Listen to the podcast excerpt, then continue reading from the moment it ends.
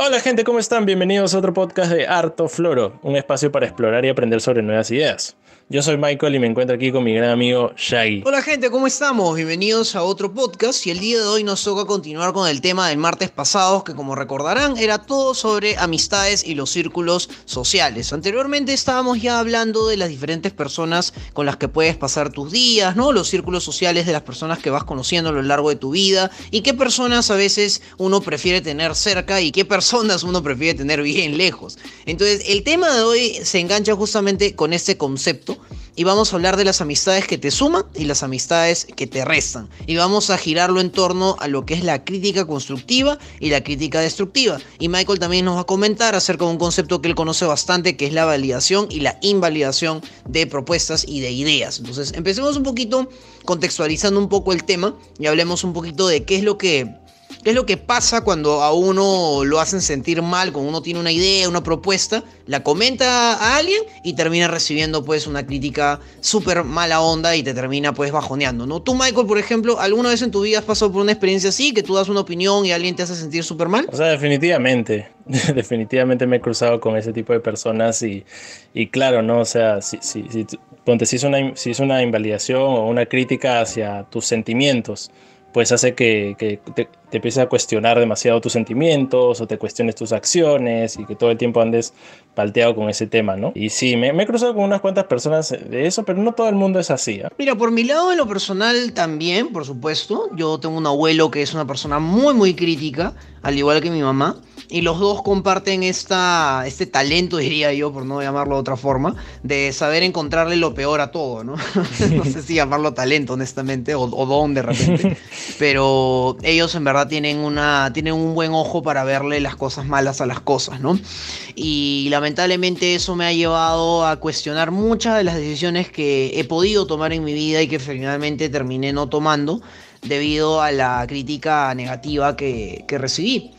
Pero bueno, más allá de, de hablar de, mi, de mis casos personales, que estoy seguro que todos ustedes, gente, han pasado también por ese tipo de experiencias, el día de hoy queremos justamente explorar qué significa estas cosas, o sea, qué significa que alguien te haga una crítica así súper, súper mala onda, súper cargada de energía negativa y versus otras personas que más bien lo que tratan es que mejores, que seas una mejor versión de ti mismo y te va a tratar de hacer ver tus errores pero de una manera decente, de una manera constructiva, de una manera positiva para que puedas justamente darte cuenta de lo que te has equivocado y puedas mejorarlo. Michael, tú varias veces me has comentado acerca de este concepto que es la validación y la invalidación. ¿Qué y cómo se aplica en este contexto? Ya, para esto yo no soy experto a nivel psicólogo, pero esto lo aprendí a través de ir al psicólogo, ¿no? Este, y creo que también me lo enseñaron en el coaching, que la validación es básicamente cuando tomas uh, las emociones, los pensamientos o las acciones de una persona como algo válido.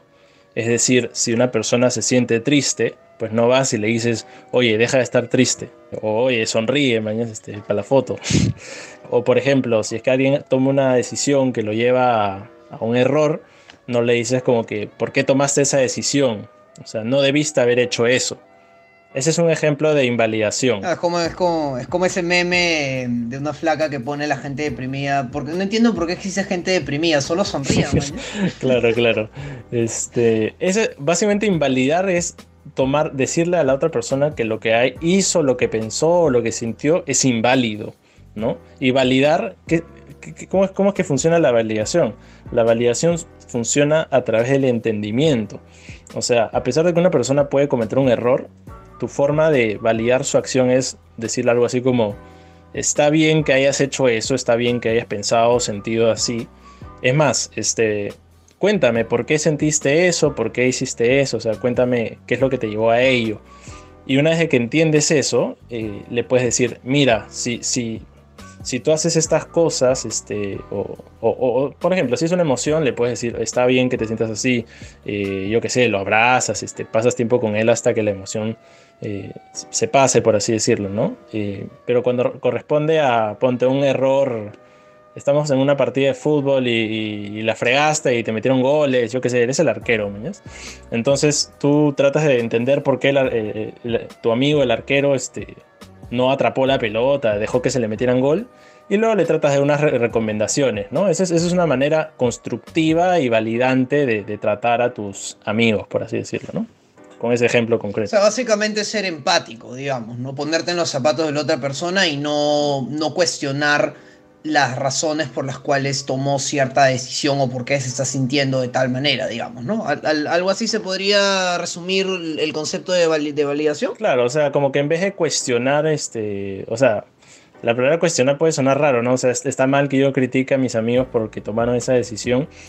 O sea, está mal decir que, que, que, él es una mala persona o es un tonto. Es como, es como decir, no debiste haber estado en, que tus facultades no debieron haber sido esas, sino tú debiste ser otra persona que no eres y debiste haber tomado otra decisión o sentirte de otra manera, ¿no? Es, es una crítica un poco extraña, pero la gente lo hace, ¿no? Sea con tus emociones o sea con tus ideas, ¿no? Es como que, oye, no pienses eso o tus ideas son tontas, estúpidas, ¿no? Este, hay gente que hace eso. Yo personalmente como que a, a veces lo he hecho, a veces hay, lo que llaman las microinvalidaciones o cosas así. Este, es como los micromachismos, ya, pero entra en el terreno de, gestos invalidantes pequeños que la gente no detecta fácilmente. Este tipo de cosas uno lo detecta ya cuando primero sabes qué es lo que son las invalidaciones y validaciones.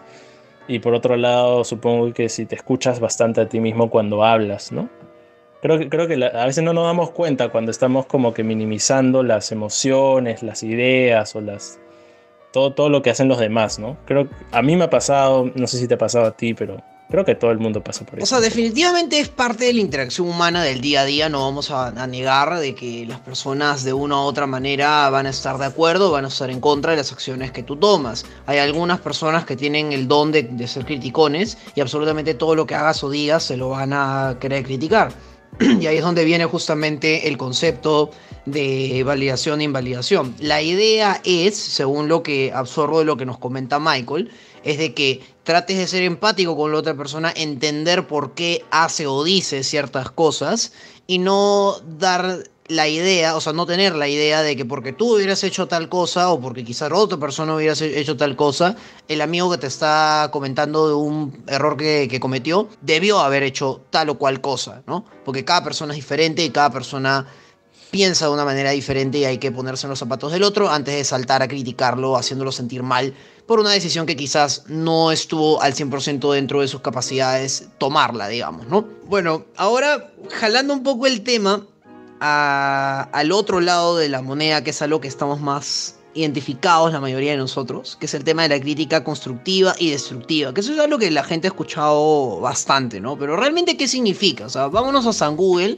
y vamos a preguntarle al, al Todopoderoso qué significa cada cosa. Y según la definición más popular, crítica deconstructiva básicamente es una opinión o un juicio acerca del análisis de algo, bueno, elaborado en base al análisis de algo que tiene como objetivo mejorar o básicamente sacar una mejor versión de algo que está analizando, por así decirlo, ¿no? Mientras que la crítica destructiva es lo contrario, es un juicio hacia algo con carácter negativo que más bien busca denigrar a la persona. La diferencia clave entre la crítica constructiva y destructiva es que la destructiva ataca a la persona y la constructiva ataca al hecho realizado por la persona, ¿sí? Voy a ponerles un ejemplo que me ha pasado con Michael hace poco para justamente tener esto en claro. Michael y yo estamos volviéndonos medio, no profesionales, pero sí bastante buenos en un juego que se llama StarCraft, que nos, nos gusta bastante y lo jugamos con nuestro grupo de amigos en la noche bastante seguido.